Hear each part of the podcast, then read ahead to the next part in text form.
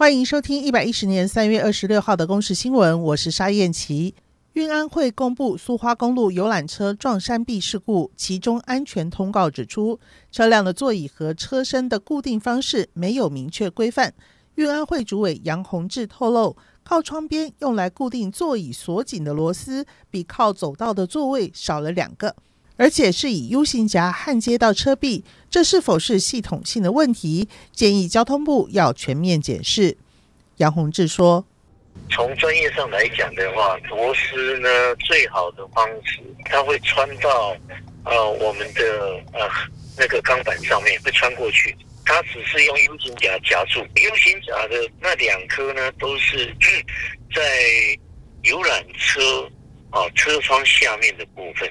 目前的车辆安全检测基准只有测试座椅结构强度和椅背碰撞能量，却没有明定车椅和车身固定方式。大客车乘客座椅如果经过改装，也没有标准检查的程序。行政院昨天通过首阶段组织改造方案，将新设数位发展部，国防部增设防卫后备动员署，科技部更名为国家科学及技术委员会。首阶段三机关改组，希望在立法院本会期优先通过。如果本会期顺利三读，数位发展部最快明年第一季可以挂牌。行政院人事行政总处人事长施能杰说：“成立数位发展部不会是只有做现在的事情，我们还有预起前瞻的一些新的东西要出来，这能够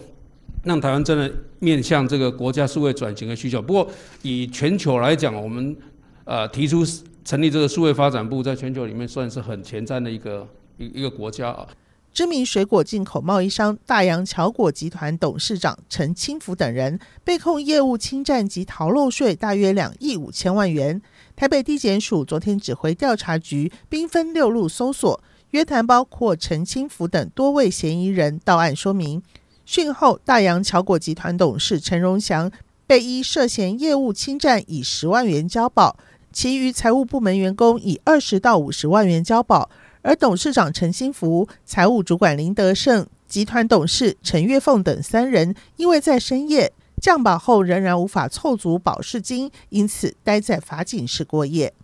长荣海运货柜轮长赐号还卡在苏伊士运河，也导致运河大塞船，严重冲击全球货柜船运。长荣海运董事长张衍义以书面回应交通部，指出这是租船，一切损失会由所属船东负责。因为长赐号是日本正荣汽船公司所有，承保的保险业者恐怕面临高额求偿。美国众议院外委会今天通过法案，指示国务卿应该协助台湾重获世卫观察员的身份。有好几位议员在会中发声力挺法案，强调台湾是全球卫生领袖，对国际做出许多贡献，应该获得一席之地。以上由公视新闻制作，谢谢您的收听。